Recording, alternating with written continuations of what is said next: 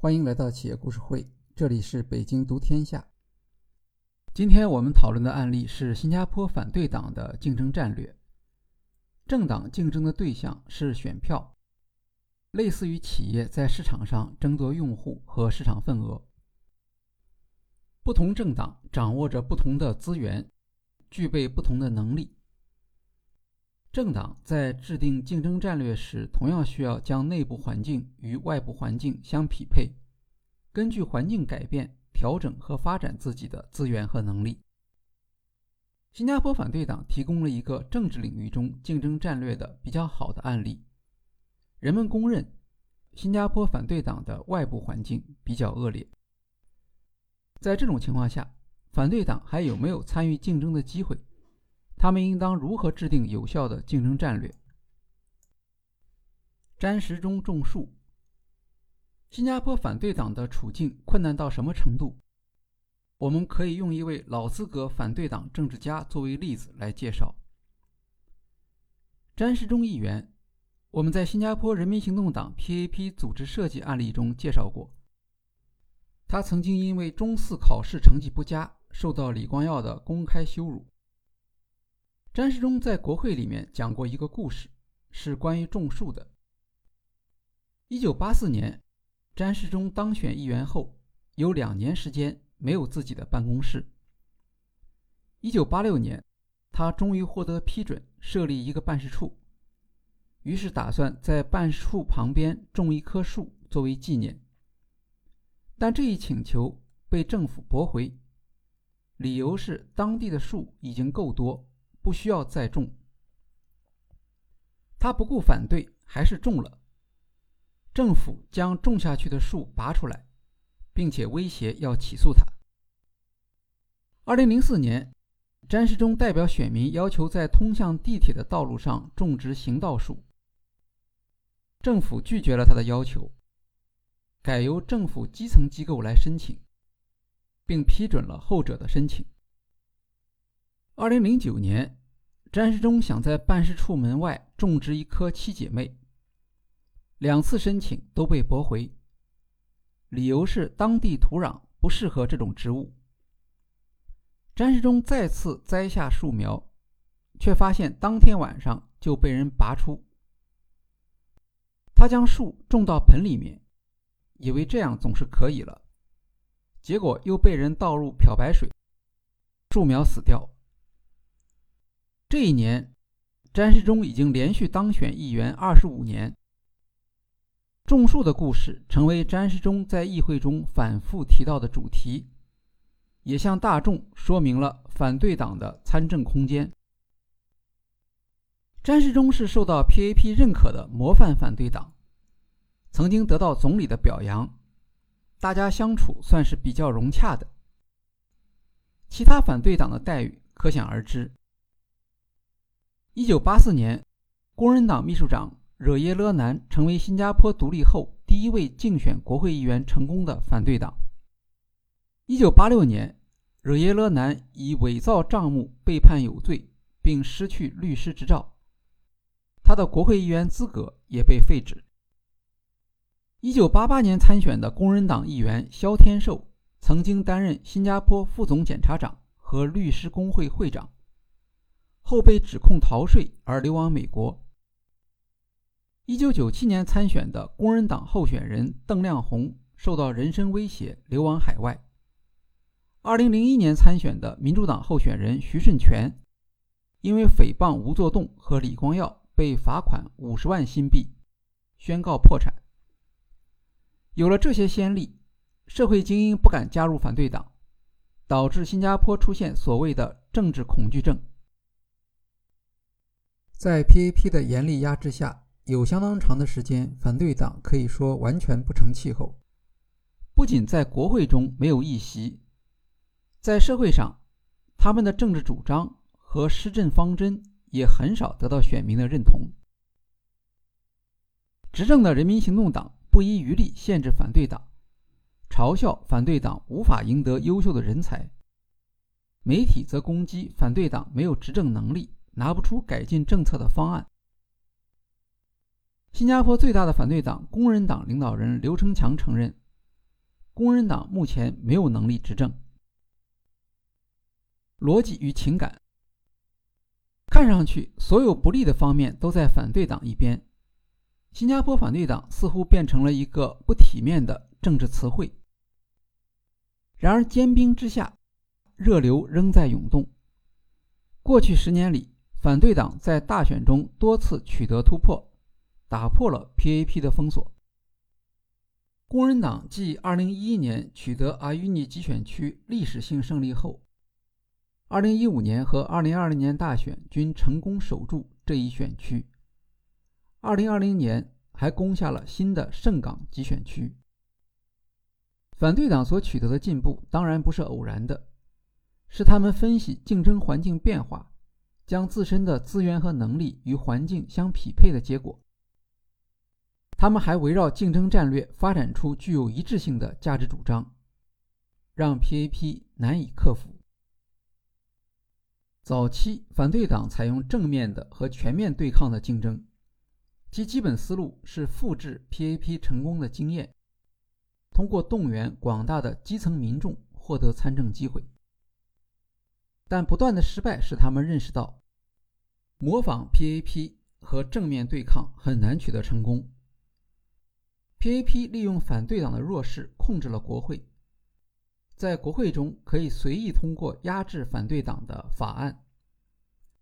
在选区竞选时，PAP 候选人可以许诺祖屋翻修和公共设施建设，因为他们拥有这个资源和能力，而反对党提不出对应的主张，处在非常不利的地位。在环境分析中。反对党面对的困难只是问题的一个方面，另一个方面则是 PAP 也有自己的烦恼。无论 PAP 如何强势和警惕，在大选中有一点是他无法控制的，那就是民意。更重要的是，民意有总体趋势，也有微观结构。一九八四年大选，PAP 首次失去一个国会议员的席位。在之后的总结中，PAP 领导人认识到，无论 PAP 施政如何成功，总会有人投票反对，因为投票受多种因素的影响，特别是情绪因素。PAP 总结说，在政策上，我们绝不做民粹主义者，即使选民不愿意接受理性严酷的做法，PAP 政府的政策不会改变。国家政策必须建立在逻辑而不是情感的基础上，不论这些逻辑多么不让人喜欢。这是典型的 PAP 风格，高度理性主义。李光耀的论证逻辑是：新加坡若陷于困境，不会有机会收拾残局。PAP 对理性的坚定信仰令人敬佩，这是他能够长期成功执政的法宝。理性决策是 PAP 的基因，能够代代相传。理性决策也是 PAP 吸引选民的标志性价值主张。选民投票给 PAP，是因为他们相信 PAP 所制定的政策，也许在情感上不容易接受，但至少已经努力找到了最大公约数。不过，正如 PAP 也承认的，绝对化的理性信仰。总会得罪一部分选民，这就给反对党提供了机会。副驾驶策略，搭车有理。经过对反复失败的思考，反对党开始使用逆向思维。既然 PAP 是不可动摇的，那么有没有可能不以取代 PAP 作为竞选的总目标？这样的选择不仅是可能的，而且也是唯一现实的。工人党领导人刘成强提出了副驾驶策略，大意是说，工人党无意取代人民行动党，他的目标只是在国会扮演监督制衡的角色。刘成强在访谈中强调说：“我不认为选民要一个替代政府，他认为，在任何一个民主国家，政党都会趋向中间路线，争取大部分的选民。”两个政党政纲相似的话，并没有错，不一定要对立。工人党在现阶段不是要组织政府，也没有能力组织替代政府。这是一个以退为进的战略。表面上，工人党只是提出一些跟政府施政方针不同的哲学和理念。如果 PAP 要求工人党提出完整的替代政策或方针，工人党可以说这个要求太高，也不实际。但工人党却可以随时审视政府的政策，指出问题，如果有条件再提出改善建议。二零二零年大选，PAP 指责工人党只是对政府的施政提出质疑，而没有给出自己的替代方案。工人党秘书长毕丹星的回答正是遵循这一思路。他说：“政府有十二万人的庞大公务员团队。”为国会辩论提供所需要的资料与协助，而工人党却只有义工团队。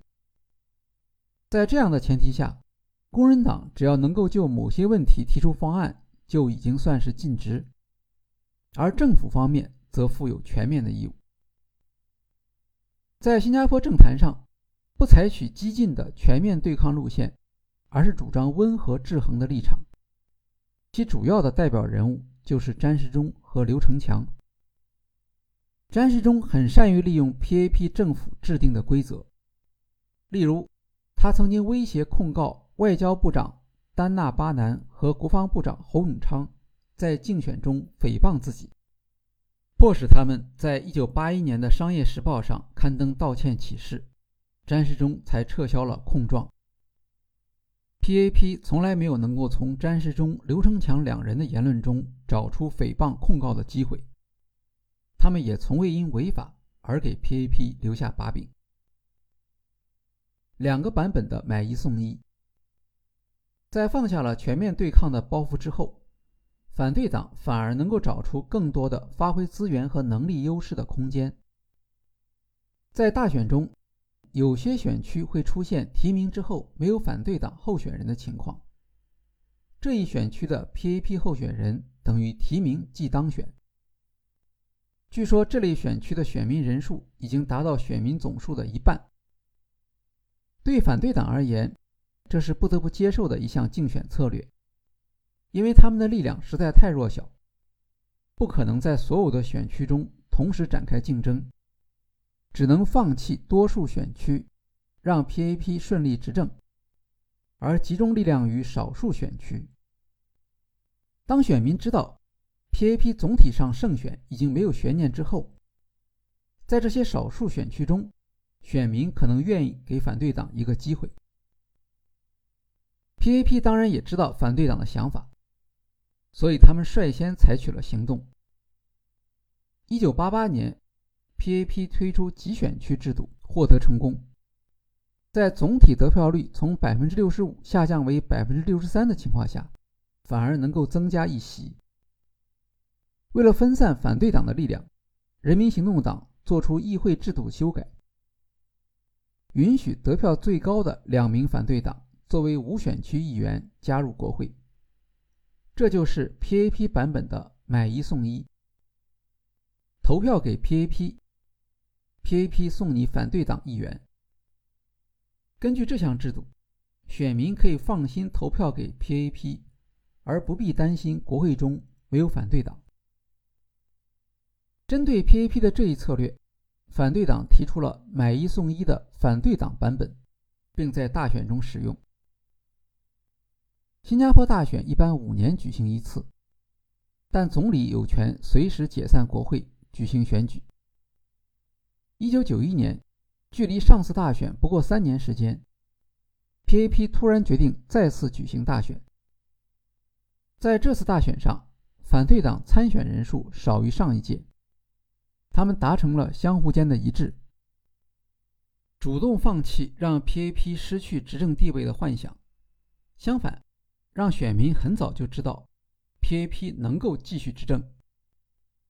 在这一前提之下。利用选民希望制衡 PAP 的心理，争取更多的议会席位。因此，在提名阶段，反对党就让出四十一个席位的竞争，只参与剩下的四十个席位的竞争。这意味着 PAP 已经不战而胜，获得执政地位。反对党将自己的战略清晰地呈现给选民，提出了反对党版本的买一送一，这就是选民投票给反对党，而反对党保证不取代 PAP。结果证明，这一战略是成功的，反对党的席位从上届的两个增加到四个，成为新加坡建国以来反对党成绩最好的一次。此后，反对党大致保持了这一战略。到二零一一年，反对党已经能够在一个集选区中获胜，而在二零二零年选举中，则将获胜的集选区增加到两个。有评论认为，对于不希望 PAP 下台的新加坡选民来说，反对党的买一送一战略是最佳选择。好，今天的企业故事会就介绍到这里，谢谢大家。